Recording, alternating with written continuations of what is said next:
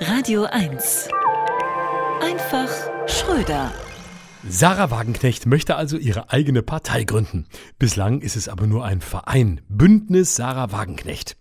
Was könnte den Zuschnitt einer Partei auf eine autoritäre Führerfigur besser verdeutlichen, als den Namen der großen Vorsitzenden im Parteinamen zu führen? Damit ist ihr gelungen, was nicht einmal Silvio Berlusconi und Donald Trump gelungen ist, eine Bewegung mit dem eigenen Namen zu besetzen. Das läuft nach dem alten Motto von Karl Lagerfeld. Es fängt mit mir an, es hört mit mir auf. Das Bündnis Sarah Wagenknecht hat sich also abgespalten von der Linken, die sich wiederum von der SPD abgespalten hat. Hauptsache Abspaltung. Die Frage ist jetzt, was oder wen will Sarah Wagenknecht spalten? Die Linke oder die AfD? Oder spaltet sie sich einfach nur selbst in eine linke Sarah und eine rechte Wagenknecht? Fest steht, sie hat viele Leute im Gepäck, die alle wie ihre Jünger wirken. Sie will keine Partei, sie will nur sich selbst. Und für all die Leute, die sie da versammeln und vertreten will, die Abgehängten und all die Entrechteten, die sind ihr im Grunde ziemlich wurscht. Bündnis Sarah Wagenknecht, BSW, das klingt schon wie Bund sozialistischer Wagenknechte. Und so ist es wohl auch.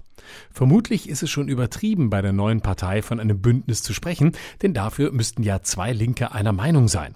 Völlig richtig aber, von einem Bündnis zu sprechen und nicht von einer Organisation. Ein Bündnis ist mehr ein Versprechen, ein Schwur. Für eine Organisation bräuchte man jemanden, der organisieren kann. Es ist also mal wieder eine eher theoretische Veranstaltung, wie bei der Linken ja oft vieles in der Theorie stehen und liegen bleibt. Wagenknecht wirbt unterdessen auf X mit für Vernunft und Gerechtigkeit. Und das duftet doch wieder mal stark nach Wohlfeilchen. Denn wir wäre schon gegen Vernunft und Gerechtigkeit. Damit scheint ja zumindest mal klar zu sein, dass ein demokratisch sonst ja durchaus denkbarer Wechsel in der Führungsetage bei dieser Partei erstmal nicht auf der Tagesordnung zu stehen scheint. Interessant zu sehen wird auf jeden Fall sein, wie viele AfD-Wähler nun wirklich keine Faschisten sind und nur Protest wählen. Sollte Wagenknecht ernsthaft Wahlreservoirs der AfD trockenlegen, wäre das immer noch kein Sieg der Gerechtigkeit, aber zumindest eine angenehme Nebenwirkung.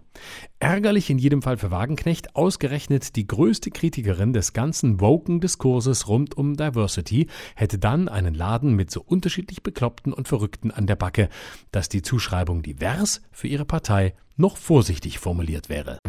Florian Schröder, immer dienstags im schönen Morgen und jederzeit auf radio1.de.